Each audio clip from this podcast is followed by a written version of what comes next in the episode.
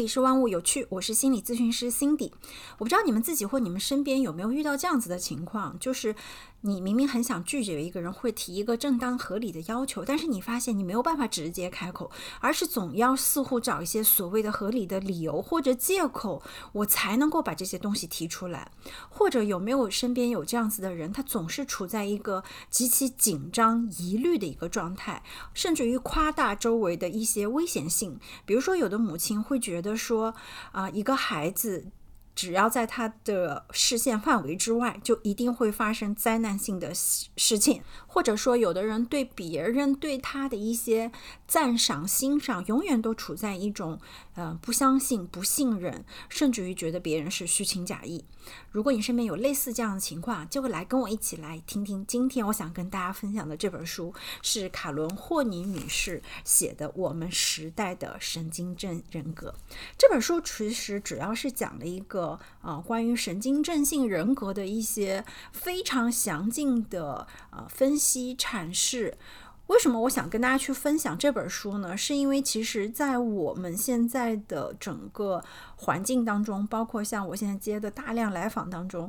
大部分都是神经症性人格。呃，我们可能先要去区分一下神经症性人格和精神病性人格的这个不同之处啊。神经症性人格其实是大部分我们人都可能都会有的，但是它又和神经症障碍又有不一样。比如说，你是一个强迫症、疑病症或者官官能上有一些受损的，我们是要把它放在神经症啊。这个症，我们有一个症就是代表病的意思。但是我们很多人也有一些神经症性人格特质，比如说啊，容易焦虑、容易抑郁、容易有一些反复的思维、强迫的思维，但是它没有影响到你实际生活、跟人社交。就像我前面讲的啊，你不太会有灾难性的思维，会对整个世界产生怀疑，你只是偶尔会有一些这种情绪的波动，那它都没有那么严重。但其实我们大部分人都处在这个时代，这也正是卡伦霍尼是这样子去认为的，所以他。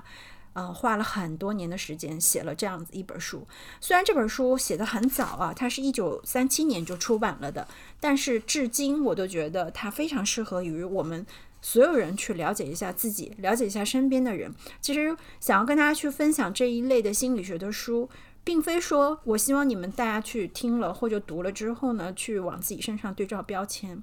或者说有了这个东西以后就给别人说你就是这样子的人。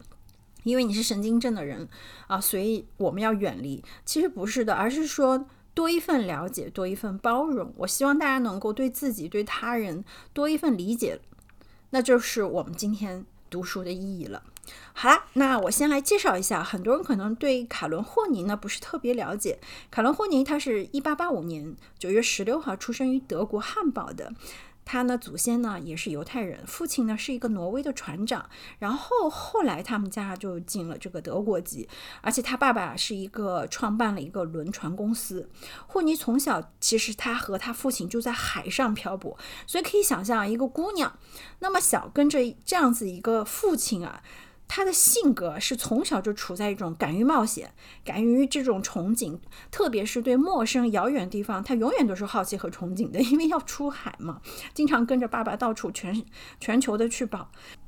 霍尼从小呢就受到了非常好的教育，嗯，中学毕业之后呢，他就是在柏林学习医学和精神病学了，并且接受了精神分析的训练。大家知道吗？他的导师就是弗洛伊德最忠实的门生，就是我们。卡尔亚伯拉罕，亚伯拉罕是第一个在柏林和这个德国开心理分析治疗和开创这个精神分析运动的人。那他也是培养了很多的弟子啊门生。那卡伦霍尼就是他最得意门生之一啦。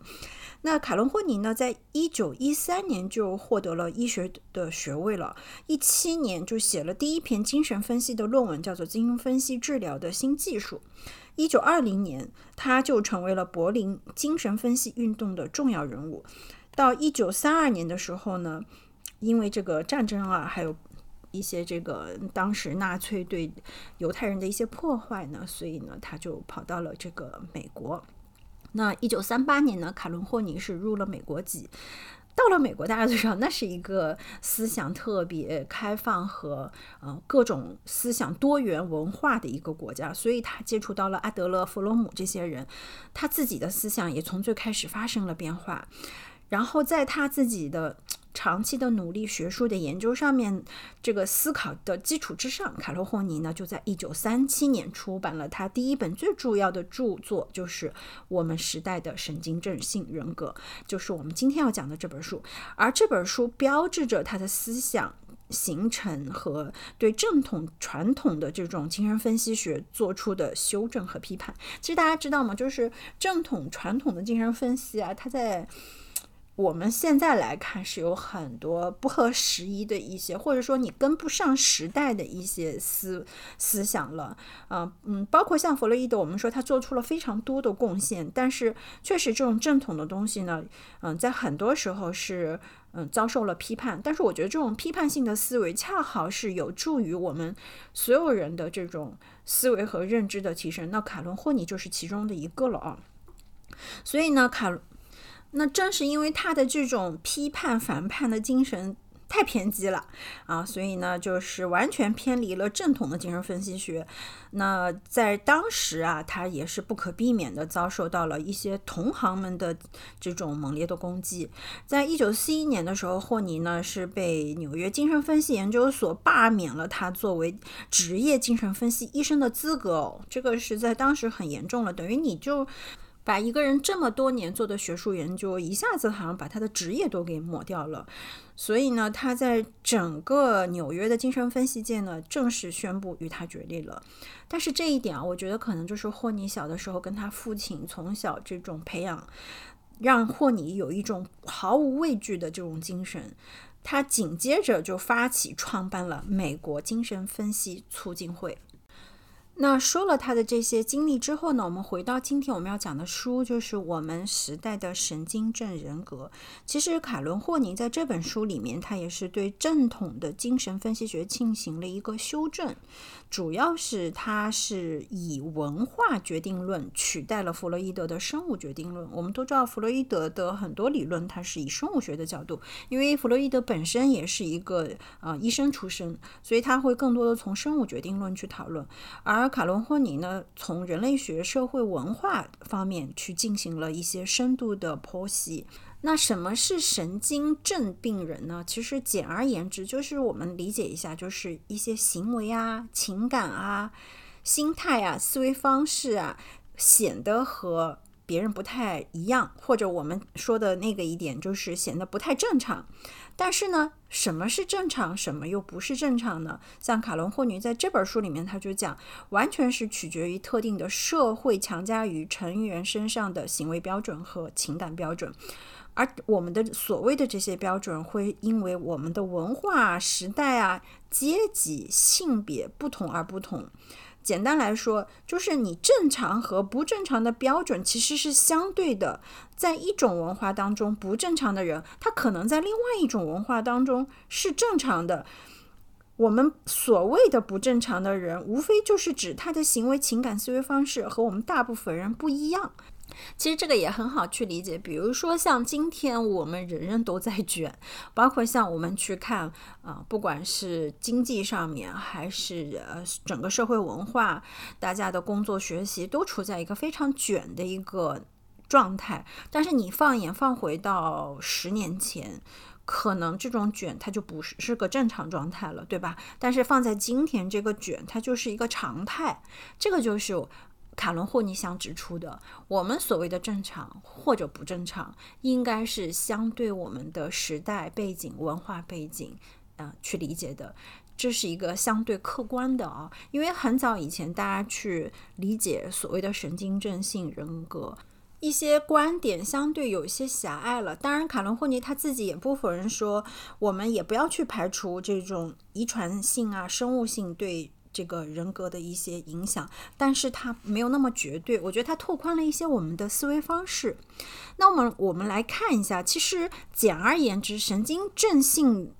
这种神经症病人呢，他们内心主要是充满了各种各样的冲突。你且不说，起咱们刚才说你的正常或者不正常，嗯，如果说你放在你个人身上，只有一个标准，就是你是否感到极大的冲突，而这个冲突它影响到了你正常的社交人际交往，这个对于个人来讲，那它就是了。那么神经症病人身上呢，会有两个主要的特征。这个主要的特征，第一个就是反应方式上的某种固执，以及潜能和现实之间的脱节。怎么去理解？我们先拆开来看啊。第一个，我们先来看他这个所谓的反应上的固执，其实就是指一个人面对一个问题，他的反应缺乏一种灵活性。这个其实是我们在治疗这种神经症性病人特。特别是我，嗯，我自己在我的这种来访啊，很多这种强迫性的症状，或者说焦虑病、焦虑症的病人，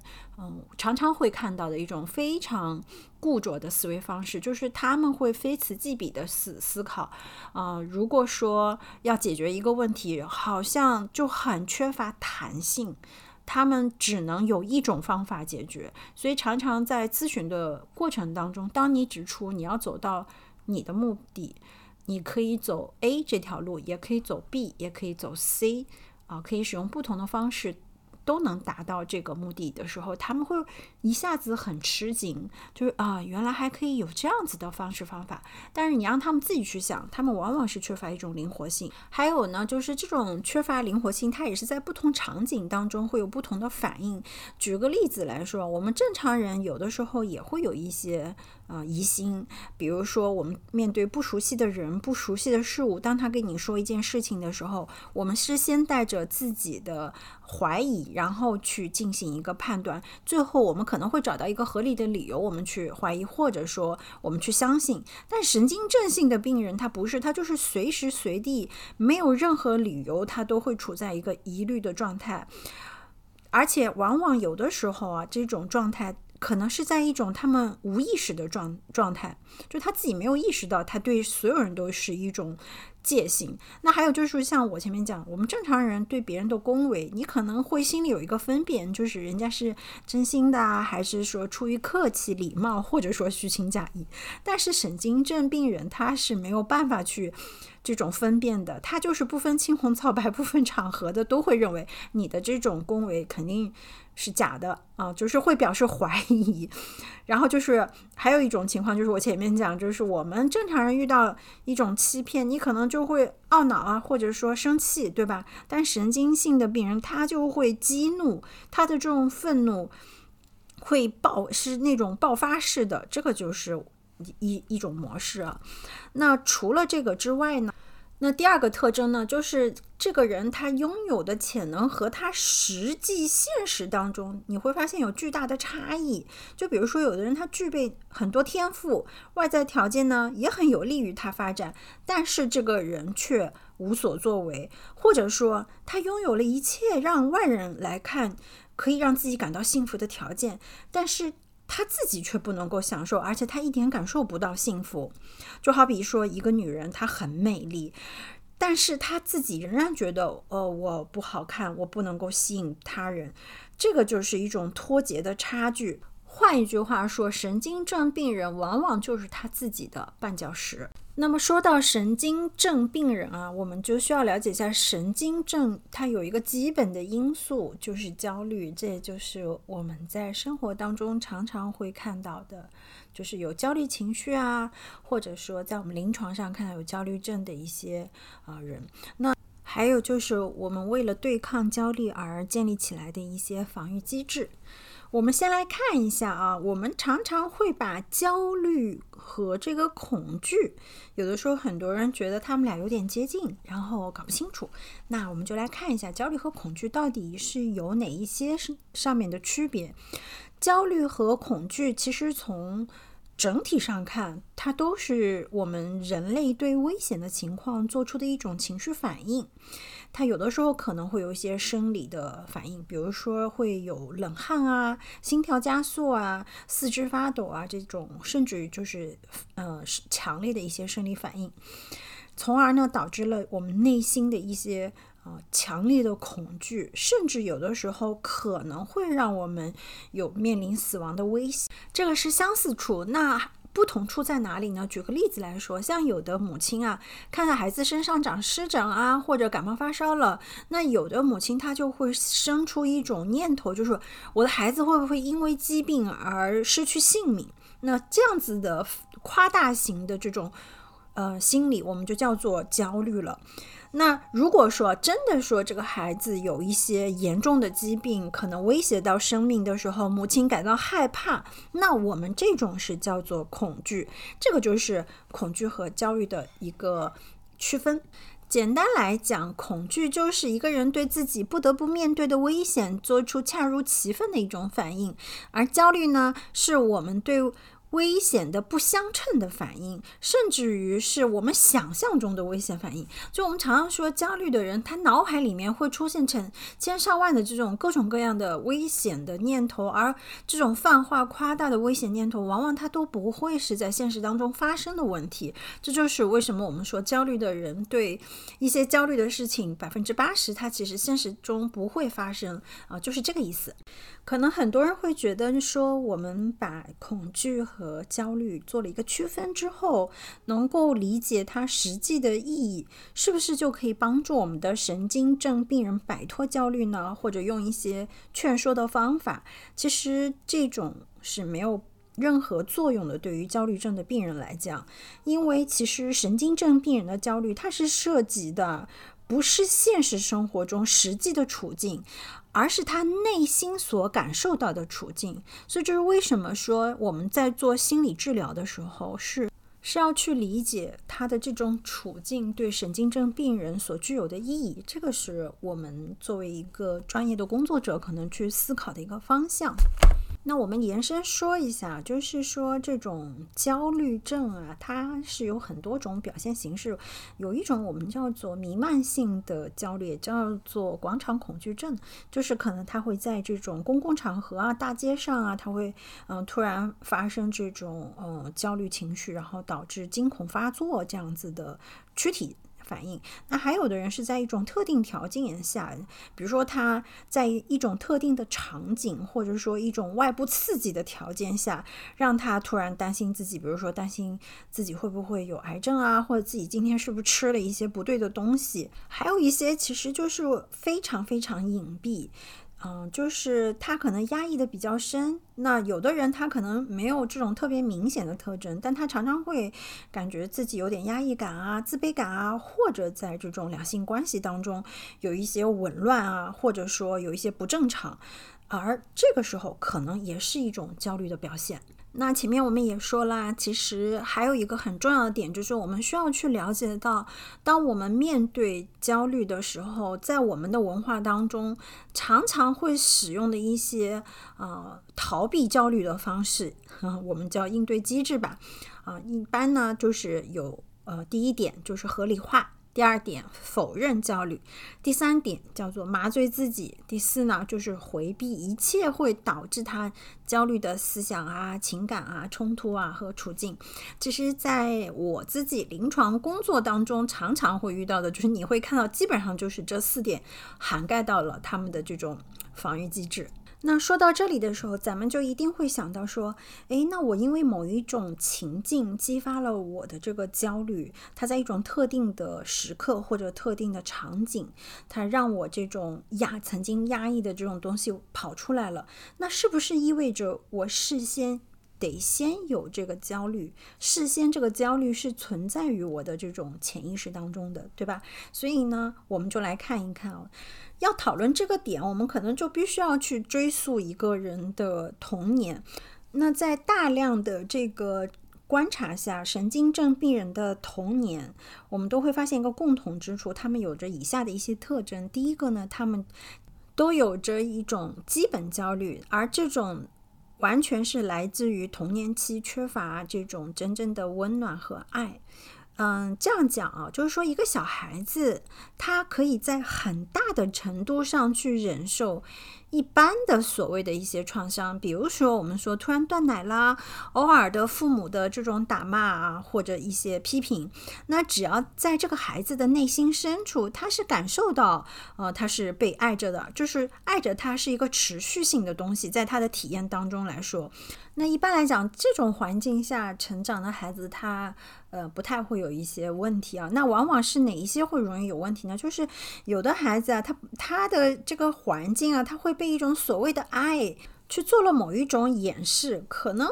这个妈妈会说我是为你好，然后给这个孩子报了很多的这种班儿，各种这种学习的任务。还有一种呢，就是可能抚养者或者说这种妈妈想要做。呃，一个理想的母亲，所以呢，他就会给这个孩子很多的溺爱。我们要理解一点啊，就是溺爱和爱其实是非常不一样的。嗯，之所以有一个溺，其实我们都懂，溺后面就是往往是发生一种生命危险、溺死啊这些的。所以溺爱其实它等于我们嗯常常会讲，就是对一个人的发展是阻断性的、损坏性的。嗯，所以这种溺爱。或者说，有的妈妈说打着“我爱你”的这种名号做一些自我的牺牲，其实，在这种环境和氛围下，孩子都能够感受到你是真诚的爱，还是你是为了自己的利益、目的性的爱。就是你可以用这种我们说像表演型一样的去满足自己的牺牲感，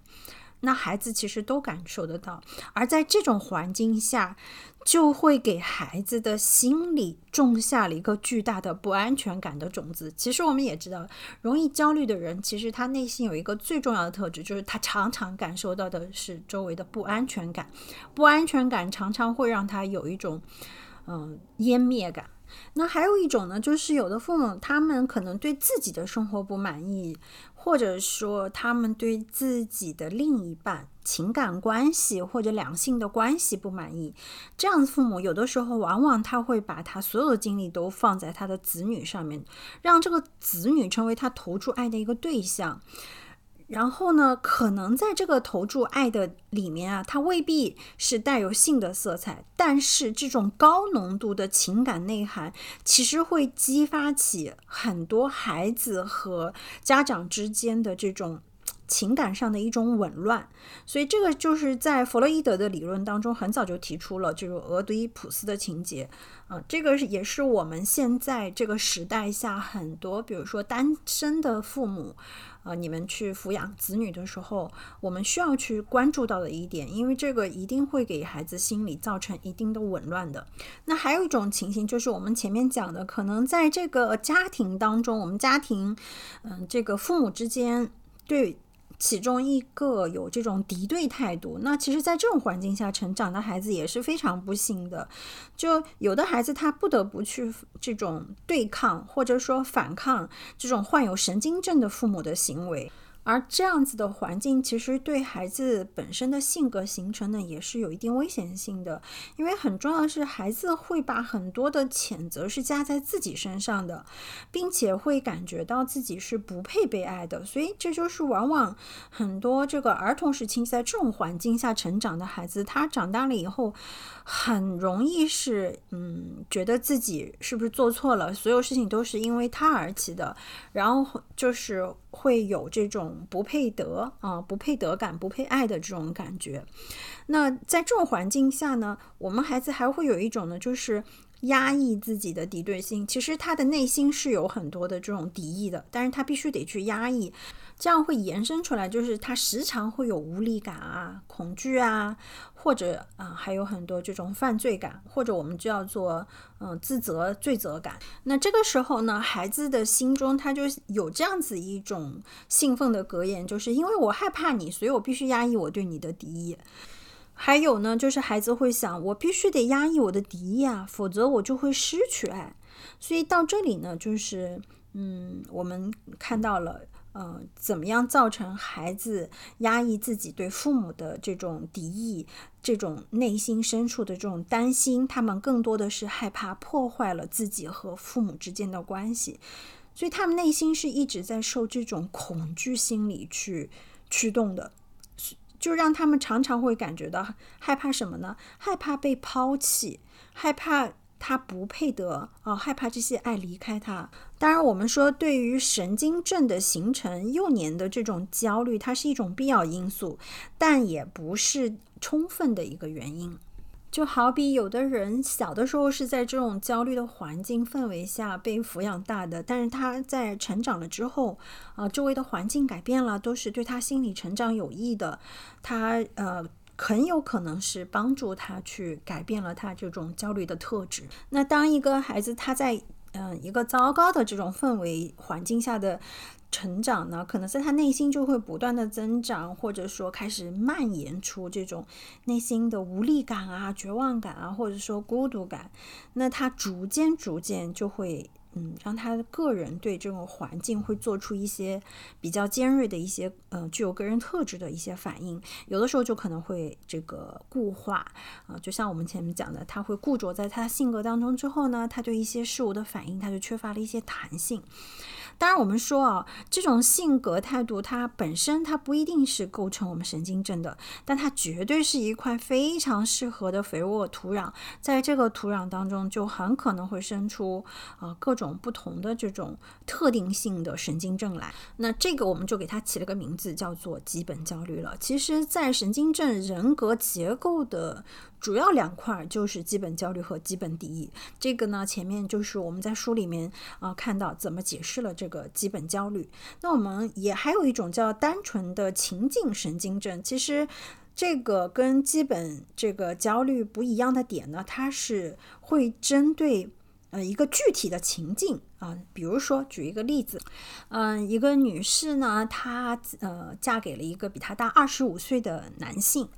然后呢，一直生活的还很快乐愉快啊，两人的这个夫妻生活也很满意，而且呢还养了这个孩子。但是呢，最近这一段时间呢，她就觉得自己好像很奇怪啊，自己的丈夫呢，呃，怎么看也看不顺眼。然后呢，她丈夫呢，可能这个身体体力的下降，也在性能力上呢也不太行了，所以她就开始烦恼，然后开始出现了失眠啊，等等等等这种征兆。而且也巧了，最好正好这个时候呢，有一个他年龄差不多的一个男性开始接近他，还对他表示殷勤。那么其实这个就是呃，可能这位女性她是对比她年纪大的这个丈夫其实产生了一些反感，但是呢，因为这个社会背景的缘故啊，呃，还是还不管是由于社会背景，还是她在道德伦理上面对自我的约束，或者说是在一些这种嗯经济条件啊，这种自己对美满婚姻追求等等，她呢把这种怨恨的感情啊完全就压抑了，然后。在内心就产生了这种焦虑的冲突，这个就是我们讲，它是在一定特定情景的下的冲突。那这种冲突其实很好处理，可能跟咨询师多聊几次，慢慢就可以帮他去看到这个冲突，然后就可以解除掉这个焦虑了。这个是我们讲的啊，一个是呃基本焦虑和这个特定性的是有一性区别。那基本敌意呢？其实它表现的就是神经症的病人，他往往是觉得周围的环境都是充满了敌意的，他对任何人都很难去相信，然后呢，总是觉得呃别人可能。嗯，对他有蔑视啊，对他有瞧不起啊，等等等等，就他理解周围的世界都是非常嗯具有敌意性的。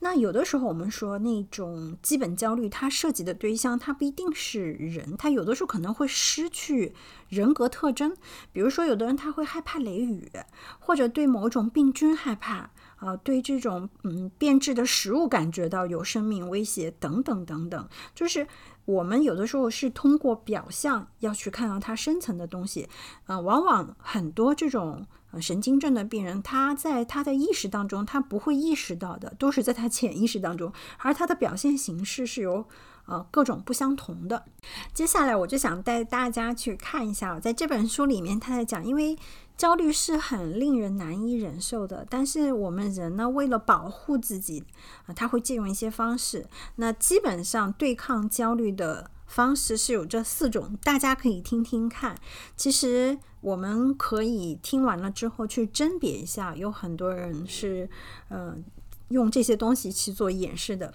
啊，第一种呢，就是爱。第二个呢叫顺从，第三个叫权利，第四个叫退缩。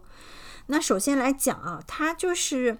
嗯，焦虑有焦虑症的这种神经症人啊，他会想要以任何的形式去获得别人的爱。但是其实我们去往深层去看的时候，你会发现啊，他所谓的爱，有的时候往往不是爱，他是希望把。自己身上的责任都放在别人的肩上啊，受别人的保护，受别人无条件的照顾，是一种很强烈的索取。我其实，在我的来访当中，我常常会听到他们就是讲说。啊，我其实很渴望爱啊，我缺爱啊，啊，我就是想获得我父母的认可啊，我想呃得到我的伴侣的认可和爱啊，这是他们常常会讲的。但是我们一定要呃注意一点，嗯，真正的这种神经症病人或焦虑症的病人啊，他们对爱的需求有的时候是一种病态的需求。说到这里，就是我在我前两期的播客当中，有一期叫做《我们对爱一无所知》当中，其实也讲了一些呃关于爱的一些概念。其实对于爱，在我们的文化当中，应该怎么去被定义呢？是一件还蛮不容易的事情。其实包括在这本书里面，卡伦霍尼他也讲，你想要去定义什么是爱，或者很明确的说清楚是。很困难的，但是我们可以来看看什么不是爱。他是讲到一个人是可以非常喜欢另外一个人的，但是呢，你仍然有的时候可能因为一些矛盾冲突对他发火，或者啊拒绝他的一些理由，或者说你也在某一个时刻希望他不要打扰你，给你一些独处的时间。但是这种外界原因的这种，比如说愤怒啊、退缩的态度，和神经症病人的态度是完全不同的。这个是我们一个正常人的会有的一个态度。那神经症人、神经症病人呢，他往往是会，神经症病人往往都是会把你。对他没有兴趣，比如说啊，我可能跟你在一起，但是我也很喜欢打游戏。当我去打游戏的时候，神经症的这种病人呢，他会认为你对他忽视和轻慢了，或者把就是很多的要求，他都会强迫你啊，强迫你必须要这么做才证明你爱我，就。正常的人他是允许啊别人有自己的个性，或者说可以提出批评或者有一些建设性的意见。但是，呃，这种神经症性的病人呢，他是不能够理解的。而且呢，像正常人，我们也知道，没有人能够做到尽善尽美啊，完全的对你。嗯，就是全然的包容，我们都知道这是不可能的。那在神经症性病人那里呢？不是的，他们内心当中有一个隐含的敌意，就是如果你不能尽善尽美，那你就滚吧。就他们觉得不完美、不尽善尽美是不配活一样的。还有一种情景，我们要特别需要注意的，这个有的时候往往也会在我们生活当中给我们很多误解。就是还有一种人，就是说，嗯，我自己什么都不需要啊，我不需要对方给我任何。东西其实这也同样，嗯，不不配叫做爱。就是他表现出这种想法的人，恰恰也透露了他自己不愿意给别人爱，而不是说经过他的深思熟虑之后的一种信念感。嗯，就是我想要去奉献，嗯，不是这个样子的。这个我们也是在我们前两期的那个播客里面也有讲到，我在这里其实也就不赘述了啊。那神经症的病人呢？他们在对爱的这种病态的需求上面，还会表现出一种过度的依赖，就是完完全全去依赖于别人。而你会发现，有的人啊，他是可以没有空窗期的啊。他跟一个人建立了一段感情之后，可能这个人跟他分手了，他会很痛苦，但是他会非常迅速的。嗯，可能没有间隙的就开始下一个，就有点像这种浮萍一样的感觉，从一个地方飘到下一个地方，他会不断不断的在这个关系当中去索取啊，去依赖于他人。那还有一种病态呢，就是他们呈现出极强的这种贪婪性。这种贪婪性啊，它有的时候表现的是对食物的一种贪婪，很有意思吧？可能很多人不知道，在我们临床上面，进食障碍这一类的人，我们可能首先就去会要考虑到他的这个母亲和孩子的最基本的一个关系，因为往往都是关系出了问题，会导致这种厌食或者暴食症的。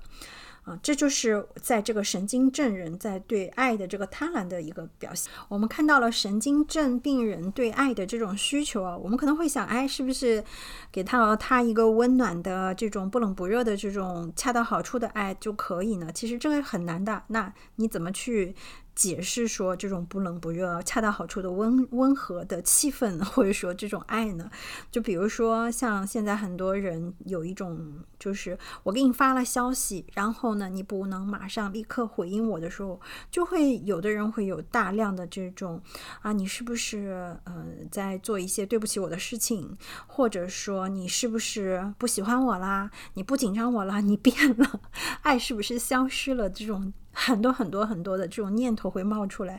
其实这就是一种特征。就简而言之，就是你会把一个很正常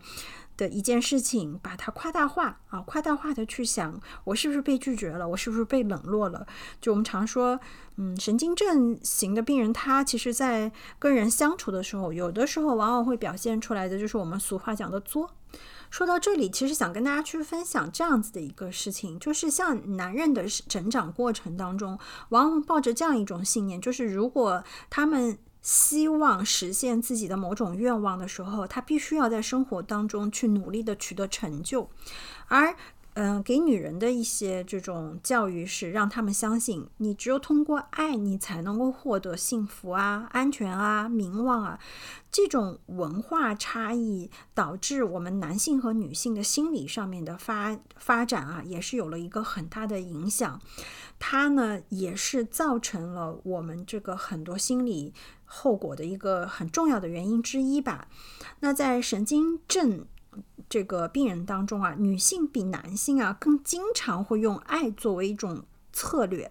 而且呢，同时他们也对爱的主观信念是过于呃这种理想化的。就像有的呃女性呢，她会以这种贿赂、笼络的方式，比如说用美色也好，身体也好；还有一种呢，就是会要用这种祈求怜悯啊，啊让对方啊对自己有保护欲啊，可可怜兮兮的啊。那最后一种呢，就是有的人会用一种手段，就比如说我为你做了这个事情，那你可以给我做些什么呢？其实，嗯，这个都是在我们的文化当中常常会看到，呃，是母亲向子女强调。他自己的一种呃所谓的这种大引号的这种牺牲，来要求他的子女完成一种这种呃所谓的孝顺，所谓的忠诚。那这个东西呢，它也可以延伸到了我们的两性关系。所以往往就是说我对你付出了什么，你也必须要呃向我也付出什么，好像啊这才是公平的。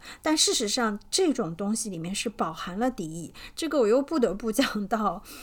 嗯，前一段时间我有说的这个呃，蛐蛐大女人在直播间教大家做捞女这件事情，嗯，其实它里面很多的东西你都能看到。虽然他在讲，很多人会认为说，呃，给呃一些女性啊反思不要恋爱脑这些，但是其实他的很多所谓的手段里面，恰好是饱含了敌意。这就是为什么很多人听完以后焦虑，甚至于。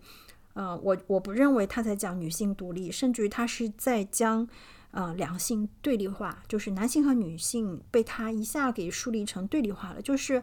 彼此之间都是要先看你能给我啥，我再给你啥啊，就是这个，这个就是在《卡伦霍尼》这本书里面讲的非常清楚，这种手段饱含敌意，而且他会因为这种要求做出一种所谓的伤害，甚至于呃要求对方做出一些补偿。那神经症型病人的格言就是：你使我受了痛苦，你毁了我，所以你要对我负责，你得照顾我，你得资助我。你看是不是 都在那个里面有讲到？那我们再来看看另外一种啊，就是除了我们文化当中说对爱的追求，经常会被用来做用作抵抗这个焦虑的、获得安全感的一种方式，其实还有另外一种，就是权力、声望、财富的追求。那么神经症的病人他会对这种权利也好，还是声望还是财富，哪一个目标去进行追求呢？这个就是跟他个人的天赋和心理结构的差异性来决定的了。可能会有人想说：“哎，我不管是对别人的这种支配愿望也好，赢得这种声望的愿望也好，或者获得财富的愿望，他有什么病态呢？这不是每个人都想的。其实是的啊，这个本身的愿望它不是一个病态的倾向，而是说我们要去理解他的追这种病态追求的特征。比如说，在正常人的身上，啊，权力感可能会让我们产生啊，意识到自己的。力量上的优越感啊，不管这个力量是指你身体的能力啊力量，还是你精神上的能力，比如说你是成熟的、智慧的。那此外呢，对权力的追求呢，也可能是和一些特定的原因有关啊，比如说是家庭啊，或者政治团体，或者你的职业团体，或者我们的祖国，或者你的这种宗教思想、科学思想等等。病态的对这些权利也好，这种声望也好，财富也好的追求，它的来源于是焦虑、仇恨、自卑感。严格的来说，对权力的追求，呃，更多的是一种，嗯，源自于字体的一种虚弱，不管是你力量上的虚弱，还是你信心上的虚弱。有意思的是啊，神经症的患者啊，他不仅仅将这种软弱无能啊视为一种危险，还会视为一种耻辱。他们会把人分成强者和弱者，而且他们就会崇拜强者和蔑视弱者。就很有劲的是，在我的来访当中，你会发现神经症的人身上这种共同特征实在是太明显了。嗯，前一段时间我的一个来访，他是一个嗯。这种音乐人，然后他就讲到，他如果说，嗯，他的作品不够优秀的话，他就会在这段时间，他很难去和比他优秀的这种前辈去交流，因为他觉得自己不配。那么我也问他，我说，那你比如说比你这种新的人呢，这种小白阶级的人呢？他说他从内心是看不起他们。从内心会蔑视他们，当然他表面上会表现的就是很有礼貌，啊，但是内心就是这样子，就是神经症的这个特质啊，非常非常明显。那还有一点，其实我们都知道，我们在讲焦虑的时候，我们也知道很多是。啊，希望自己有掌控感。神经症的病人呢，往往是既希望控制自己，他也希望控制别人。比如说，在嗯两个人的关系当中，一旦他发现啊，别人有一些事情没有跟他分享，或者说你没有告诉他，或者你没有。被他允许的情况下做了什么事情，他往往会对你所隐瞒这件事情啊勃然大怒，因为他觉得你怎么没有受他所控啊？这个是他们的一个很典型的特征。我们也可以把他们这种支配别人的态度呢，嗯，当做一种安全阀啊，经由这个安全阀一定量的敌意呢，是可以在一种没不具备破坏性的方式下。释放出来，就是他可能也就是仅仅的是一种勃然大怒，呃，发发的发怒，怒不可可遏一样的。嗯，由于这种态度本身就是敌意的一种淡化的表现，它也是为了阻止纯粹破坏性的冲动，呃，提供了一种途径。就怎么去理解呢？其实就是，嗯，你就这么理解。好在他没有，呃，比如说有这种行为上的。呃，暴力行为，神经症的病人呢，有的时候也意识不到他们自己对别人羞辱的那种愿望啊。然后呢，在与人相处当中啊，其实，嗯，弥散着一种无形的这种焦虑，表现呢，就是不断的为对方担心啊。啊，有的时候他们甚至于显出过分周到的这种考虑，或者过分的彬彬有礼。所以在我们和人交往过程当中，就你有的时候要去观察，啊，有的人他表现出一种超乎寻常的这种热情也好，周到也好，我们其实都需要去心里面有一个数。就是说，他对你这个样子的时候，他势必对你的要求啊也会很高的啊。这种就是神经症性人会表现出来的一种特质。所以，像我在外面社交的时候，我遇到这样子的人，我多数的情况下是少来往啊，因为你不知道你的某一次的行为或者你的言语啊，你让他感受到了，就是他敏感脆弱的内心感受到了啊，你对他呃无意的一种。伤害，反正可能你根本没这个意识，但是他觉得你在伤害他。嗯，这种人你不知道他的这种敌意会以一种淡化的形式呈现呢，还是说以一种激烈粗暴的形式？我们夸大一点去讲，就是说，如果说，呃，他以一种激烈的形式呃发生的话，那他可能就是比如说有的人会动手打人，或做出一些报复的行为伤害对方。其实神经症的人的内心是有极强的报复心的。我们再来看一个很有意思啊，就是我，嗯，在我们文化下，正常人的身上我们也会有嫉妒心，对吧？但是神经症的病人呢，他也会有嫉妒心，区别在哪里呢？啊，正常人他的这种嫉妒呢，就比如说，啊，他希望自己也能跟别人一样好，就我们看到别人说，哎呀，我好嫉妒你啊，啊，你的事业这么好，或者你的家庭这么好啊，我也想要成为你这样，对吧？这是正常人的一种嫉妒。那神经症病人呢？他的嫉妒偏重于，就是说，我不愿意别人得到这种好处，我自己得不到，我也不愿意别人得到啊，这是他们往往有的。就像有的妈妈嫉妒自己子女的快乐，他会对他们说什么？说今天谁笑得欢，他明天就会哭得很惨。我想起来，在红书上有很多这个女生有发一些这个帖子啊，在这个上面也有很多就讲了妈妈对孩子的这种敌意，很多人都很难置信。其实这种敌意呢，我们常常见，常常见。我就记得我小的时候就听到过一句话，就是我妈常跟我讲说：“别那么开心，乐极生悲。” 就是。那我们抛开一切细节啊，由神经症病人对这种权利啊、名望、财富的这种病态的追求，我们能看到一种恶性循环。比如说，他这个恶性循环就是焦虑、敌意、受到伤害的自尊心，然后会导致他对权力或者其他类似事情的这种过度的追求，然后呢，又会导致他的敌意、焦虑的增加，然后呢，又会让他去进行一个逃避竞争的倾向，然后还会在内心伴随着自我贬低，然后最后可能会导致失败，然后再从头焦虑啊、敌意啊，就是。在我们旁观者、局外人来看，这是一个恶性循环。但是大家，我们也要知道，神经症病人他却深陷在这种天罗地网一般的绝望中去挣扎。我们需要知道的是，在这些我们看似不可理解的这种所谓的虚荣也好、自负也好，这种要求、冲突、苛刻、敌意的后面，其实是有一个正在受苦的人。还有呢，就是他们会对批评异常的敏感，特别特别害怕遭受到他人的反感。他们会比我们一般健康的人啊，更依赖或者更相信别人、大众、公众的意见，所以呢，就会很容易天真的把公众的意见呢，就错误的当做他们。对自己的一种判断，就是你会看到焦虑症的病人也好，或者说其他神经症性这种病人也好，他们对内心对自我的评判啊，很你你有的时候跟他们工作，你会很诧异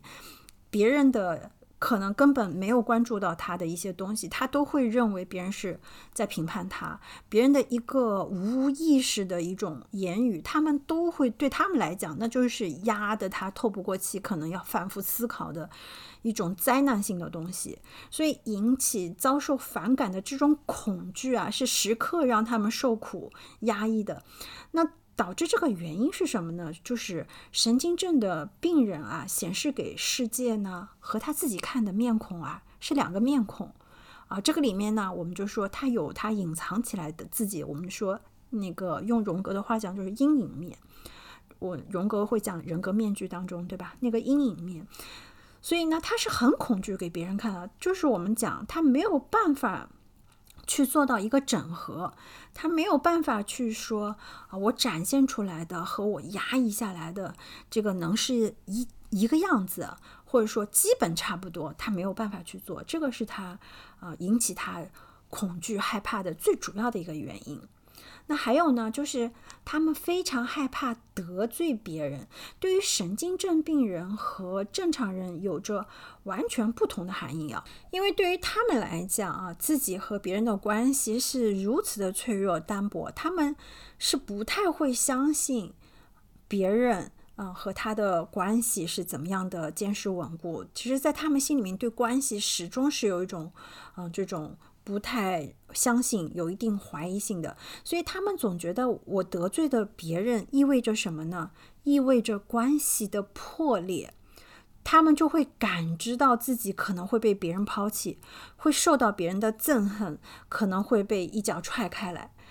这就是我们可以去解释什么呢？有的神经症的人呢，他可能很难会。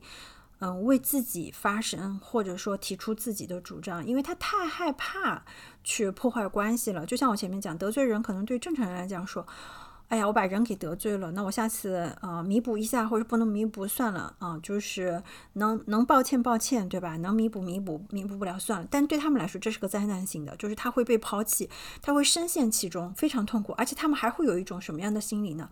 他们会假定别人跟他自己一样。啊，会害怕发现别人其实想隐藏的那种呃阴暗面，或内心对别人的这种呃批评，所以他们会表外在形式表现的是一种尽可能的小心翼翼的对别人，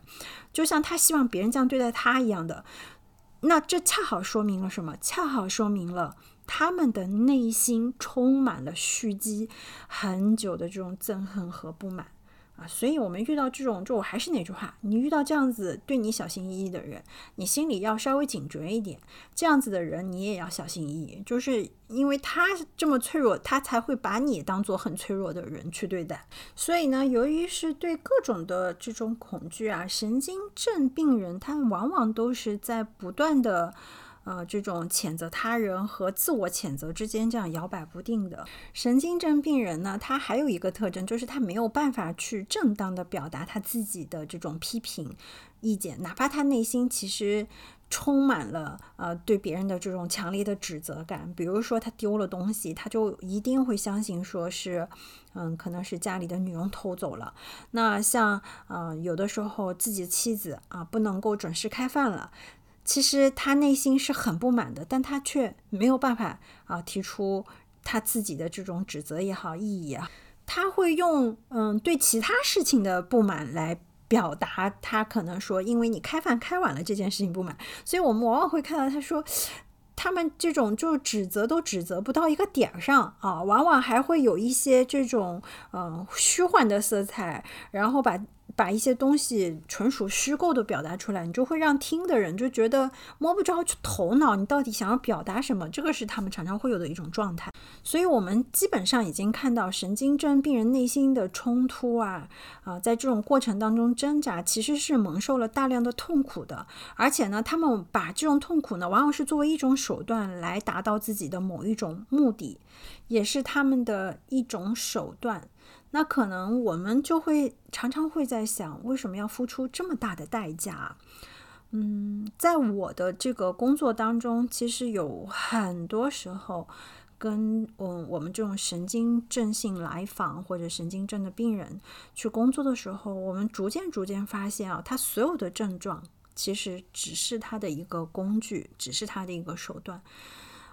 你就去看看他为什么要用这么沉痛的代价？就像我们有的时候说那个孩子啊，报复父母。现在报复父母最好的方法是什么？他们就会用我彻底不学了，彻底啊，这个呃，让自己没有办法。比如说这个患了抑郁症、焦虑症，患了这种双向。你那么希望我学习啊，给我报了那么多班啊，没有时间去玩，没有时间休息。哦，我彻底病。彻底摆烂，彻底不能够进学校。一进学校我就惊恐发作，一进学校我就出现问题。其实这些孩子往往跟他们父母正面交流的时候，他们很难表达自己的不满，而是用这样子的方式手段在干嘛？在对父母表达他们的敌意和内心深处压抑的那种愤怒。所以有的时候会心疼，就心疼要付出这样的代价。嗯，如果说这种潜意识的驱力呀，嗯，说成一种让自己更加软弱，而不是更加坚强，让自己更加不幸，而不是更加幸福的这种倾向。所以有的时候我们会发现，哎，这种倾向和人性好像是一种悖论，它是一种相悖的。就很多人会觉得这是精神病学的一个巨大障碍啊，就是我们在跟很多神经症这种来访工作当中，真的是会非常非常累，你很难跟他们嗯有很大进展的工作的，所以这个是很考验这种精神科的医生和这种咨询师的，因为他们在内心当中有一个这种受虐倾向，这种受虐倾向，也就是我们说他，嗯，我们不要去把它理解成呃这种变态的性行为，当然。里面涵盖啊，有很多人可能会需要这样子的行为让自己缓解，但是我们这里讲的这种受虐倾向是一种嗯基本的那种受苦倾向，可能可以被划到这种道德性的这种受虐倾向啊，它啊，但是这个都是无意识的。我不知道你们在职场当中或者生活当中，嗯，会不会观察到这样的一类人啊？在我曾经的职场当中，我是看到过这样的人，就是。他完全没有必要的这种加班性的工作，他就一定要去把自己搞得很累很累。但是呢，你又看不到一个特别好的一个效果。比如说，一个工作我们八个小时完全可以完成的，他可能六到七个小时，他都在做一些不重要、不紧急的事情，然后在。后面可能再让自己加班五到六个小时去赶你今天本来应该交的任务，然后最后你就会发现，他每一次给你交任务的时候，都会表现的，哎呀，我加班到很晚，我好好辛苦，我好，就是你让你没法指责他，就是那个时候我看到这样子的人，我就内心就 在想，为什么要用这样子的方式去表达？其实你不想做这个工作呢？那受苦还有一个作用啊，就是它是一种经过伪装的更有效的方式，向别人表表达他的内心的谴责。受苦啊，好像是他们能够提出正当要求的一个手段。只有建立在这个基础之上，他们才能提自己的正当要求。而且呢，往往他们会通过自我贬损来去避免。啊，竞争的一些危险，所以呢，受虐倾向的人啊，总会有在别人手心之上的那种感觉，还有常常会觉得自己不得不唯命是从，不得不怎么怎么样的一种感觉。那这本书叫做《我们这个时代的神经症人格》，那我们就必须要回到卡伦霍尼一直在讲的，就是我们文化当中了。他就说，在我们的文化当中存在着某些固有的典型性的一些困境，这些困境会作为种种内心冲突反映在每一个人的生活中，日积月累的，它可能就导致了我们的神经症的一个形成。嗯，怎么去理解啊？就比如说我们现代的这种文化，在经济上面是建立在个人竞争的原则上，其实。嗯，神经症很重要的一点是来自于这种竞争性啊，这种病态的竞争性。因为我们现在文化就是说，独立的个人，你不得不要与这个群体当中的其他人去竞争。我们要不断的去这种嗯，把别人推开来，排挤开来。然后呢，当一个人的利益往往是意味着另外一个人的损失，那。这种情景其实会在心理上造成人和人之间潜在的这种强大的敌意。这个我觉得我们现在应该是非常好理解的。而这种竞争关系，它其实已经渗透到了我们人类一切的关系当中，男人和男人，女人和女人，然后我们这个家庭之间，男人与女人之间，学校里，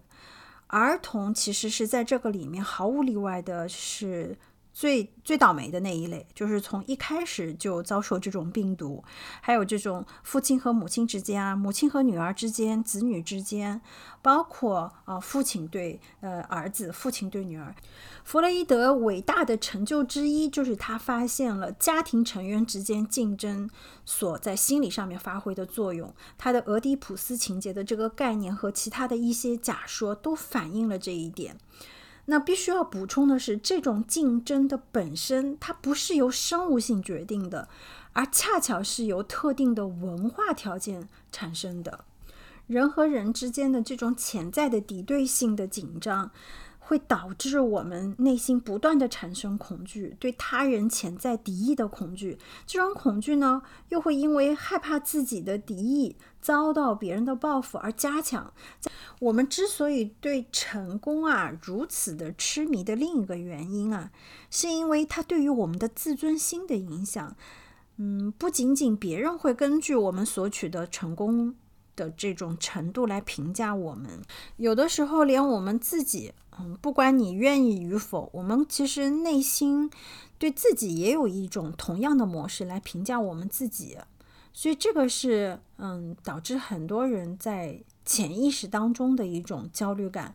嗯，竞争啊，同胞之间的这种敌意啊，恐惧啊，害怕自己失败。就是这些等等的因素，在我们心里面会导致个人的一种孤独感。即使可能我们看着每天和不同的人有这种社交关系啊，啊，我们好像有着美满的这种婚姻生活啊，或，但是在情感的深处依然是孤独的。这就是为什么我们有的时候真的会看到有的人会讲啊，刘若英好像是有一首歌吧，我敢在你怀里孤独，对吧？如果这种孤独感与个人的这种缺乏自信心、彷徨的忧虑、恐惧、担心吻合到了一起，那对于个人来讲，那它真的就是一种灾难。那在这种情况下，我们这个时代的正常人啊，产生了一种呃想法，就是用爱来作为一种补偿。所以你看啊，就很多人就会强烈的觉得自己缺爱啊，自己需要爱。其实，嗯，有的时候我我我常会讲，就就这种缺爱，有的时候你可能需要去反反思一下，啊，去嗯看一下自己是不是对这个的需求有一定的错觉，因为爱它。本身它不是幻象，可是它被我们的文化用来满足各种与爱无关的愿望的时候，它就变成了一种幻象。啊，我们很多人内心当中对爱的这种期望，其实是要比实际要要求高得多的。而你对爱的这种幻象当中，也有很多夸大的成分。这个东西不认清，往往会造成人的一种内心深处的更大的痛苦。那讲到这里，我就想跟大家来，嗯，看一下我们文化当中的这种矛盾冲突啊是怎么是一个怎么样的一个方式。我们先来看一下，我们的第一个矛盾是以竞争和成功，这是一对儿，对吧？以友爱和谦卑为另外一方。这两者之间是让我们内心产生了很大的冲突的。怎么去理解啊？很简单，竞争就意味着你需要把人别人推翻，你需要具备狼性，你才可能去跟别人竞争，你才可能成为一个我们所谓的成功者，对不对？那另外一方呢？我们可能以前受到的教育也好，甚至于如果说你是一个有信仰的人啊，你的这个宗教理念会告诉你，你不能自私哦。你不能只为自己打算，你需要谦卑，你需要忍让，你需要屈服，你需要礼让等等。其实大家看到吗？这是我们文化导致我们的一种冲突。而对于这种矛盾啊，正常范围内只有两种解决方案：一种呢，就是我只认真对待其中的一种追求。啊，我去努力实现它，而不要去考虑别的啊！就我如果想要竞争成功，那我就只想着竞争成功。你千万不要再想着我是是是不是自私，我是不是不够仁爱。你但凡有这个，你内心一旦冲突，事儿成不了。这就是有的时候我们说，历史上的君王成大事的人，他只追求这一种，对吧？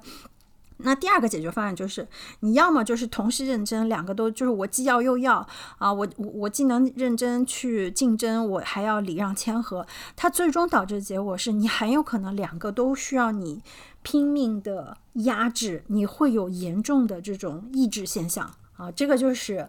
呃，第一个矛盾，那第二个矛盾就是我们常常会在各种需要所受到的刺激和我们在满足这些需求方面受到的挫折上面的一个冲突啊，这个有点拗口啊，我跟大家去解释，呃，就是比如说就是在这个经济上面，我们可能被不断的这种呃。受到一些高消费啊，像这种呃这种呃名人看齐啊，有钱人看齐这种广告语的这种刺激，但是其实对于我们大多数普通人来讲，这些需要实现和满足啊，是会受到很多限制的。就比如说经济上的限制，对吧？那这个时候对个人来讲，他的内心就会有一种欲望和现实之间产生巨大的落差和脱节的，这就是呃一起。呃，一个矛盾，第二个矛盾，那最后一个矛盾就是在个人自由和他实际所受的一切局限之间的矛盾。就是社会对于个个人说，就是你们每个人都是独立自由的，你们可以按照自己的自由意志去生活，对吧？这是我们常会听到。但事实上，你会发现，就是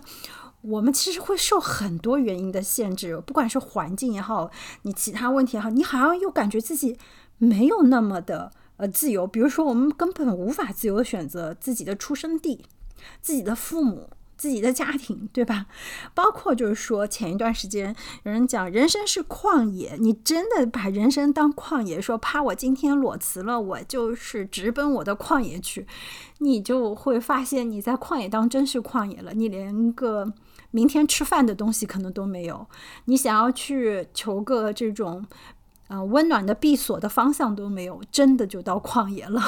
所以人生好像也没那么自由，这个就是我们呃。一个呃，第三个我们刚才讲的这种矛盾，那这些深藏在我们文化当中的矛盾，这些深藏在文化当中的矛盾，恰恰就是我们神经症患者拼命要加以调和的内心的冲突，他们的攻击倾向和妥协倾向的冲突，他们过多的要求和害怕一无所有的那种恐惧心理的冲突，他的自我扩张啊，自我吹嘘啊，和他。个人的这种软弱无能之间的这种冲突，跟我们正常人不同的是，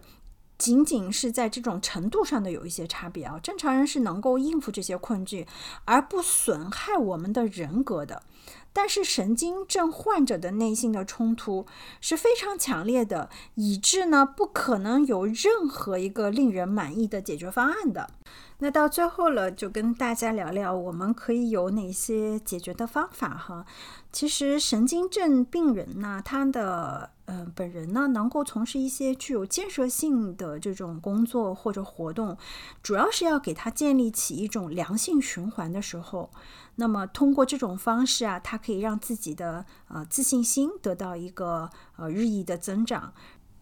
一旦他在现实当中，他会每一天都得到的是正反馈。就比如说我，我今天。啊，努力了。比如说，我是一个学生，我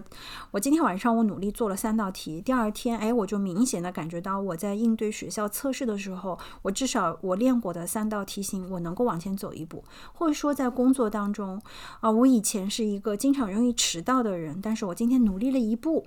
我今天啊没没没有迟到十分钟，我只迟到了两分钟，那是不是进步呢？你必须要去看到他的这个进步，当他得到一种正反馈，而且越来越往。前走的时候，跟现实一旦链接上了之后，他曾经那种过度夸大的幻想，就是我们说灾难性的思维，它也就没有存在的必要。这是一种。那。还有一种呢，就是他们一旦获得谈论他们内心深处这种隐藏性的这种秘密也好，啊，这种阴暗的人格那一面，包括就是我们说他的敌意啊，他的攻击性啊，包括他曾经经历过的羞辱、羞耻，他能够去谈出他的这些想法、信念或者曾经的经验的时候，而他发现他没有遭到。他的这个治疗医生或者他的咨询师的反感，而被拖住的那一瞬间，他们内在的这种所谓的犯罪感就消失了。那这些就会帮助我们的神经症病人去摆脱弥散在无意识当中的这些敌意，以及会给到他们一个相对安全的一个自尊心的一个维护。虽然说在今天的播客当中，我是以卡伦霍尼在这本书里面的很多的词语来跟大大家讲，但是我很希望大家能够呃清晰的分别一点，就是神经症的病人和我们普通的神经症性格特质的人是有本质上的差异的。这个差异呢，其实我想说的是，大部分的人其实都有一些神经症性的特征。所以你今天可能听完我前面讲的很多东西，你就想，哎，我好像也有一点，那个我也好像有一点，我是不是？病人啊，我是不是神经症的病人啊？啊，我还是那一点啊，嗯，这些特征可能人人都有，但是这些冲突它没有影响到你正常的社交生活。就比如说，你没有痛苦到说见人你就要呃这种呃有这种怒不可遏的呃行为，或者说你到生活当中、工作当中已经因为压抑的这些东西无法正常提出诉求了啊，总是处在一个让自己极其痛苦的委屈状态等等，就是总之它干扰到你正常生活的时候，我们才可能会需要考虑到啊，你是不是一个病症。嗯，其除此之外啊，其实我们大部分人都有点神经症性的特征，我自己也有。其实我之所以想要去跟大家分享这本书，就是我希望大家能对自己和他人。真的多一些了解，多一些理解，它也有助于我们和他人去相处，包括也有助于我们如何去保护自己或者保护他人。就像我前面讲，当你遇到一些啊特征的时候，你知道你自己 hold 不 hold 得住，你能不能跟这样子的人来往，你心里有个数，对吧？这个就是我今天跟大家去分享的一个目的了。好了，我希望今天这个相对有点嗯，怎么说？干的这一期的播客能够给你们一些帮助，也希望大家在评论区跟我留言，告诉我你们想听的主题和内容。嗯，欢迎大家在我们的 show notes 当中去加我们的微信群，来我们的听友群，共同探讨更有趣的话题。最后，我相信听我这期节目的时候，正好赶上了圣诞节，那我再祝大家呃双节快乐。好啦，今天就到这里啦，拜拜。